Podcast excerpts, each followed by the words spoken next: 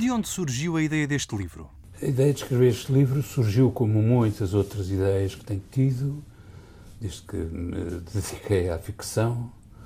Uh, uh, surgiu a partir de trabalhos que fiz como jornalista. Eu fiz uh, nos anos 90 uma série de entrevistas, consegui entrevistar estressados de guerra que tinham muita relutância em falar. Eu também não queria violentar a sua privacidade, queria respeitar a sua privacidade, mas através de contactos com os médicos que os tratavam, uh, escolhemos alguns uh, estressados que poderiam falar e, que, e aos quais até seria, faria bem falarem do, da sua doença. E, portanto, eu tive longas conversas com eles para perceber bem os mecanismos, como é que aquilo funcionava, como é que tinham adquirido aqueles sintomas e, e interessante, por aquilo, porque também, por alguma forma, eu tinha assistido a manifestações eh, eh, primárias daquela doença no tempo em que fiz o serviço militar em Moçambique. Um, eu assisti a cenas que mostravam que as pessoas se transformam, se transtornam, ficam perturbadíssimas. Não é? Cenas de pancadaria por, por coisa nenhuma num café em Vila Cabral, uma cena de extrema violência com uh, soldados a, a agredirem-se, a atingirem-se uns aos outros com latas de cerveja que rebentavam, explodiam, uh, uma coisa de uma violência extrema. E depois saíam todos amigos dali, aquilo não era nada, era só, era só deitar cá para fora alguma coisa muito reprimida que eles tinham dentro dele, deles. Quando se deu o primeiro diagnóstico médico da doença em Portugal? Em Portugal, eh, a doença foi identificada muito tardiamente. Eh, durante a guerra, evitou-se sempre eh, classificar estes homens, identificar que doença tinham. Eram simplesmente internados no hospital militar. Em Luanda, no hospital de Luanda, eram tratados, entre aspas, com choques elétricos. Os casos mais graves, mais que se manifestavam mais, de forma mais exuberante e, portanto, foi sempre tentado não levantar ondas com esta doença. Uh, e foi através dos próprios doentes que o Estado foi obrigado a, a reconhecer a doença. Levou muito tempo. A, a, a, lei que reconhece a doença do stress de guerra, que já era reconhecida pela Organização Mundial de Saúde há muitos anos, que estava identificada nos Estados Unidos da América desde o século XIX. Eh, eh, a lei em Portugal só foi publicada em 1995 e foi publicada com tantos alçapões, com tantas dificuldades, que aplicando aquela lei, um homem que sofre, que do stress de guerra, desde o momento em que se queixa até ao momento em que começa a ser tratado, terão passado 15 anos. 15 anos porque é preciso que ele vá buscar uma certidão de onde é que esteve e de que tipo de serviço militar prestou, depois que vá ao médico de família, depois que vá ao médico militar, depois que vá a isto, depois que vá a uma junta, que nunca mais o chama, depois que vá, não sei, isto passam-se 14, 15 anos. Foi isto, a, a, a revelação deste, deste, deste, deste prazo enorme e desumano que eu, de que eu tive conhecimento numa sessão eh, sobre de, numa sessão de divulgação destes, de, dos, desta doença e, e, deste, e, sobre a situação destes doentes, foi uma das coisas que mais me motivou para ajudar de alguma forma, e, e a forma que eu tenho de ajudar os outros é, é escrevendo. E, portanto, uh, foi, foi muito tarde. Foi em 95 foi, foi reconhecida a doença como tal. A experiência de viver uma guerra é definidora da vida das pessoas que a sentiram na pele. O que é que pode despertar esta doença do stress de guerra? Quando comecei a escrever este livro, pensei que já, tinha, já se tinha escrito muita coisa em Portugal sobre a guerra. Romance, romances, não é? Sobre a guerra colonial. O Lobo Antunes, o João Aguiar. Ah, muita gente escreveu, não é? Uh, muitas pessoas que passaram por lá deixaram os seus testemunhos, etc.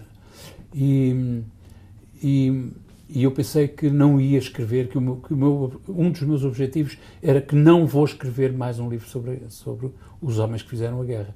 E o sofrimento, e o, as coisas, o que eles passam e tal. Não. Eu não vou escrever um livro sobre os homens que fizeram a guerra, eu vou escrever um livro sobre o que é que a guerra fez aos homens. E é o que é este livro. É o que é que a guerra fez a estes homens estes e a outros. É? Os investigadores concluíram que o stress de guerra não só é crónico, como contagioso. O que é que acontece às pessoas contagiadas? Pois, isso foi uma, foi uma das, das coisas que eu aprendi eh, frequentando as sessões de, de divulgação desta, de, sobre a doença e sobre estes doentes. Concretamente, essa foi uma sessão da, uma sessão da Associação Apoiar, em que uma psicóloga uh, deu, essa, deu esses dados, que na altura eram uma novidade, que é a doença é crónica e é contagiosa. E, portanto, transmite-se, uh, no caso, só, só havia doentes homens, porque esta guerra foi feita por homens, no tempo a incorporação militar era de homens, as mulheres que faziam, que participavam na guerra eram voluntárias e participavam como enfermeiras, como enfermeiras paraquedistas, etc. Tinham funções subsidiárias, não propriamente em combate, e, portanto, os estressados de guerra conhecidos são homens. Estressados dessa guerra, porque agora já há estressados de, de, de portugueses de, das guerras no Afeganistão e das guerras do Kosovo, etc., porque nós estamos sempre metidos em todas essas coisas. E então, Uh, eu sou, fiquei a saber, e, e, isto é, ligando estas duas informações, que o, trata, o tratamento é, existe uh, na lei, mas é, nunca mais acontece, é muito demorado. Uh, é, uma, é uma questão de sorte ser, ser tratado, ser, dar com o médico certo e, e com o tratamento certo. É? E e, e, sendo que isto demora este tempo todo. E que, entretanto, as mulheres vão ficando também contagiadas com esta doença e os filhos, isto, é um, isto torna esta doença uma, quase uma epidemia, porque uh, não são só os antigos combatentes, alguns dos antigos combatentes, alguns, nem todos, que, te, que têm, que sofrem, que apresentam sintomas desta, desta doença, mas também são já as famílias de alguns que começam a ter, eh, a manifestar estes sintomas e a, a receber tratamento e, e, enfim, e a andarem com a sua vida e, e, viverem com isto. Em Portugal há alguma estimativa da dimensão da doença? Os números variam muito. São muito incertos, variam muito. É? Chegaram, chegou, chegou, chegou a haver uma altura em que se falava de 140, 150 mil, em função do número. Portanto, em, em Portugal eh, tinham sido mobilizados para as três guerras coloniais perto de um milhão de, de, de portugueses, ehm, de homens portugueses, rapazes, jovens portugueses ou, ou militares de carreira. Eh, e, portanto, eh, fazendo a comparação com, a, com o número de estressados que havia nos Estados Unidos por causa da guerra do Vietnã, o número em Portugal seria seria este. É? Nunca se chegou próximo deste número, eh, de identificar este número, mas foi sempre eh, foi sempre eh, variando. Depois começou a haver mais hum, começou a haver mais dados porque havia mais pessoas a queixar-se, mais pessoas a irem ao médico e a queixarem-se destas doenças e portanto isto começou a permitir outras extrapolações e outros para outros números em Portugal. O último número que eu o último número que, que, eu, uh, que eu ouvi, uh, aliás, os últimos números são bastante diferentes. Um anda, um anda à volta dos 100 mil, outro anda à volta dos 50 mil. Mas, como digo, são tudo estimativas, não são números, não são estatísticas. O João Paulo Guerra fez o serviço militar em Moçambique. O que é que o levou a focar-se nesta temática? Não, isso não foi, não é tanto por mim, por ter feito, por ter estado na, na guerra, porque até tive uma guerra um bocado exótica, mas um, saltar de uns lados para os outros, desde o grupo recreativo das Forças Armadas, coisas assim. Mas um, não foi tanto por isso, é, mas é porque acho que isto é o acontecimento mais importante do, do, do, do, da segunda metade do século XX em Portugal para Portugal. A guerra e depois a, o fim da guerra. E é, com a, com a, com a consequência do fim da guerra ser a democracia, ser, trazer consigo a democracia. Ou, quer dizer, a guerra, para, para acabar com a guerra foi preciso eh, implantar a democracia em Portugal. É?